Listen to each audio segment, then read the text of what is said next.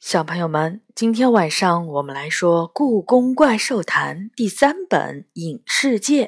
这本书是由常怡写的，浙江出版联合集团、浙江文艺出版社出版。今天我们来说第十三章：不成功的逃亡。恐怖外星人是天机星君，摘自《故宫怪兽谈》，八月十四日。第一百八十八期，我不知道天机星君把我关到了哪里，我只看见他拍拍手，我四周就竖起了高墙。这里很黑，比外面还黑。除了我的牢房，我看不到任何东西，也听不到任何声音，只能闻到一股食物腐烂的味道。应该是从附近的臭水沟里飘过来的。这里果真是他创造的世界，我心里想。看样子，他可以随意改变影世界的形状、地形和建筑，所以只要还待在这里，我就不可能逃出他的手掌心。我靠着笼子躺了下来，不一会儿就睡着了。不知道睡了多久，有人唤醒了我。小雨，你醒了吗？是斗神娘娘的声音。我刚醒，我轻声回答：“我来给你送吃的了。”她把一碗碗食物塞进来，我看不清是什么东西，但还是乖乖的全接了过来。我们已经分开很长时间了吗？我问。黑暗中，我连时间的长短都已经感觉不到。是的，好几个时辰了。他停顿了一会儿，说：“对不起，小雨，我没能帮到你。”我摇摇头，一点儿也不想听他的道歉。主斗之君是谁？是你的爱人吗？我岔开了话题。他在黑暗中叹了口气，说：“唉，是的，他是我的爱人。你说你不想忘掉的记忆跟他有关吗？”“当然。”他回答，“不过不是我们成为神仙后的记忆，而是我们都还是人类时的记忆。那时候我是他的妻子。”他个子很高，有一双坚毅的眼睛。他非常勇敢，是一个有名的将军，从不知道什么是退缩，但对我却很温柔。有时我会跟着他一起出战，有星星的夜晚，他会带着我去划船，我会为他唱歌。他很喜欢我的歌声，这些记忆真美，我感叹。怪不得你不舍得忘记，他们是我最宝贵的东西，尤其在失去他之后。他说：“你是神仙，难道没有什么办法能在你投胎做凡人的时候保留这些记忆吗？”他笑了，你太小看记忆了。记忆是很强大的东西，它决定了你会是一个什么样的人。所以，哪怕是神仙去凡间投胎，也要喝下孟婆婆准备的一碗汤，消除记忆后，才会有转世的我。否则，我永远是现在的我。那下一步你打算怎么办？我问。我会留在这里，尽力保护你。其他的事情，走一步看一步吧。我还有可能逃跑吗？我听见他头上的花饰有细碎的声响，猜测他可能在摇头。他不会放过你的，他说。为了找到金砖封印的代码，他花费了上百年的时间。现在他已经把那些打开金砖封印的数据都算了出来，只差你和动光宝石了。他绝不会放你走。在影世界，没有人比他的法力更强大，因为这里是他创造的世界。我点点头，这和我猜想的一样。还有什么要问的吗？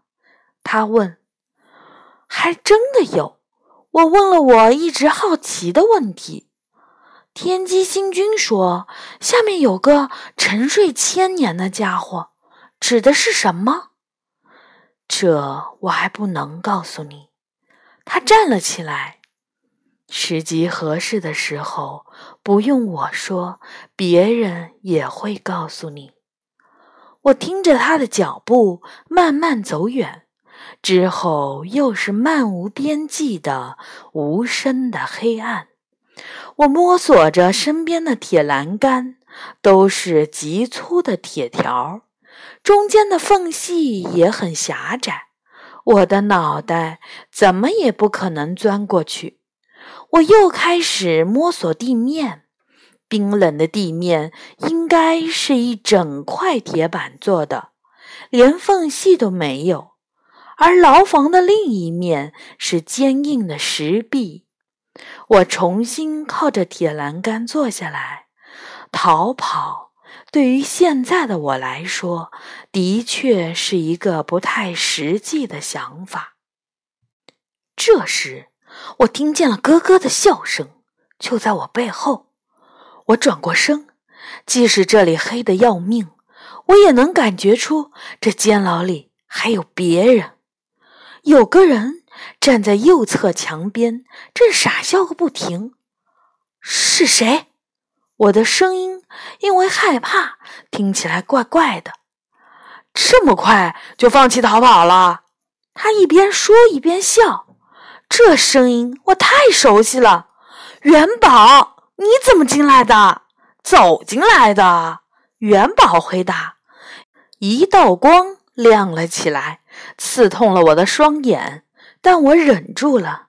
元宝拿着手电筒站在我的面前，另一只手里握着手机，而杨永乐就站在他的身后。你们怎么进来的？怎么知道我在这儿？尽管我吃惊的要命，还是压低了声音。用这个。元宝举起了手里的手机，仙豆手机。龙大人送我的礼物，你还记得吧？我当然记得，那是为了奖励我们勇闯元朝宫殿的礼物之一。不过龙大人开了个玩笑，没给这部手机配电池。你终于给他配好了电池？元宝摇摇头说：“不是配好电池，是我发明了他的电池。”而且我还发明了一种特殊的为手机充电的方法。你能不提那种恶心的充电方法吗？他身后的杨永乐打断了他：“我们现在应该赶紧把小雨救出去。”对，你说的对。元宝点点头。稍后我再给你介绍我的发明。等我们离开这鬼地方以后，说着，他拿起了手机，打开屏幕。从里面调出了一张故宫失物招领处的照片儿，看，我们早有准备。他笑笑，这里光线真糟糕，不过对我们倒是有利。他打开一个投影程序，用手机摄像头把照片投到牢房的墙上，失物招领处的照片被放大，清晰地显示在墙壁上。好了，我们走吧。他拉住我的手，去哪儿？我没动。回故宫。他回答。现在你需要做的就是全神贯注地盯着墙上的投影，回忆失物招领处的样子、声音和气味，感受它的力量。总之，你的眼睛不要离开画面，哪怕是我拉着你往前走的时候。就这样，就这样。准备好了吗？是的。我点点头，随后就集中全部精神盯着墙上的失物招领处，回忆着它。我觉得自己好像听到有人说话的声音，挪动门板的吱扭声，似乎闻到了那里特有的霉味儿。我注视着它，这地方渐渐真实了起来。就在这时，元宝拉着我往前迈了一步。我的脚并没有踩在冰冷的铁板上，而是站在了失物招领处里。杨永乐的舅舅正坐在书桌后面看报纸，温暖的阳光洒在屋子里，空气中飘着茶水的香味儿。这是怎么回事儿？我不敢相信眼前的一切。我们逃出来了，杨永乐在我身后说：“怎么逃出来的？”元宝扑哧一下笑了，很神奇吧？我第一次尝试的时候也觉得这太酷了，空间穿行，而且是定位式的空间穿行。说实话，我现在都有点佩服魔法这玩意儿了。人类的科学技术不知道还要多久才能做到这一步。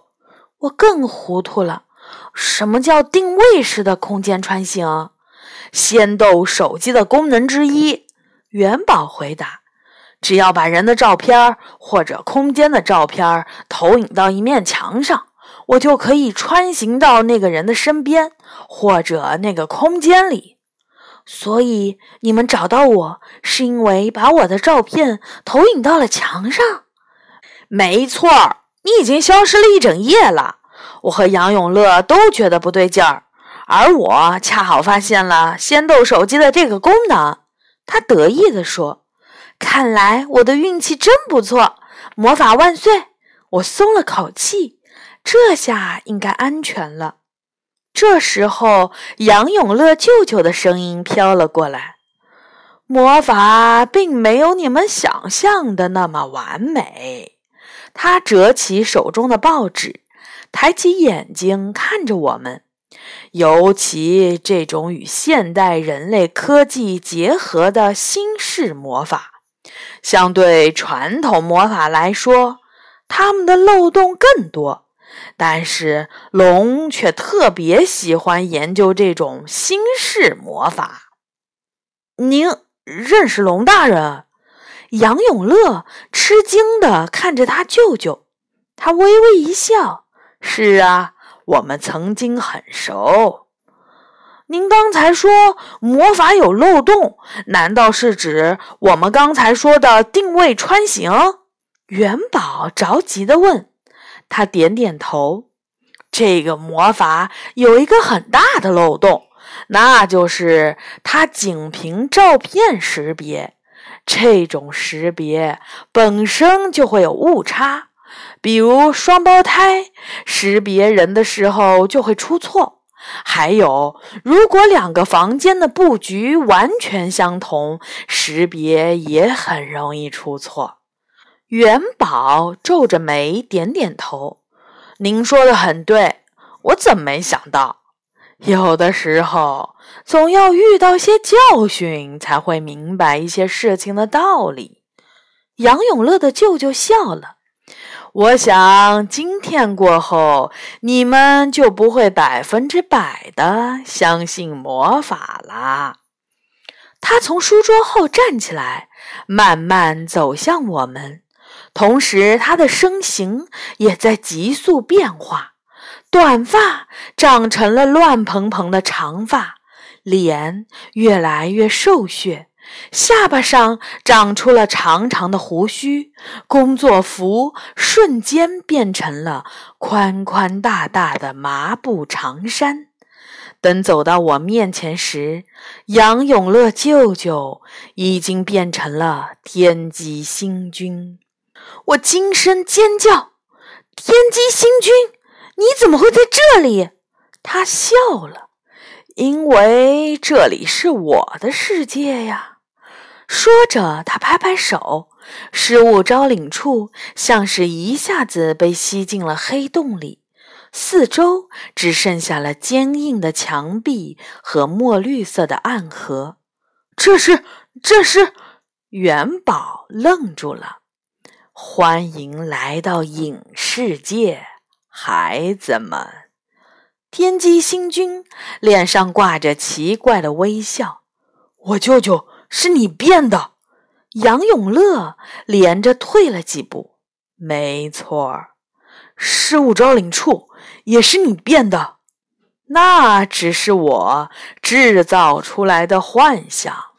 天机星君回答：“元宝不敢相信的看着他，你怎么变的？你怎么知道我们来了？”他低声轻笑：“在影视界，这一切对我来说都很容易，因为这是我创造的世界。你们闯进来，就像是蚊子不小心飞进了我的鼻孔。”我不可能不知道。至于失物招领处，如果你们喜欢那里，我可以让关押你们的牢房变成那个样子。我可以把我的世界变成任何样子，就像你们可以把橡皮泥捏成任何形状一样。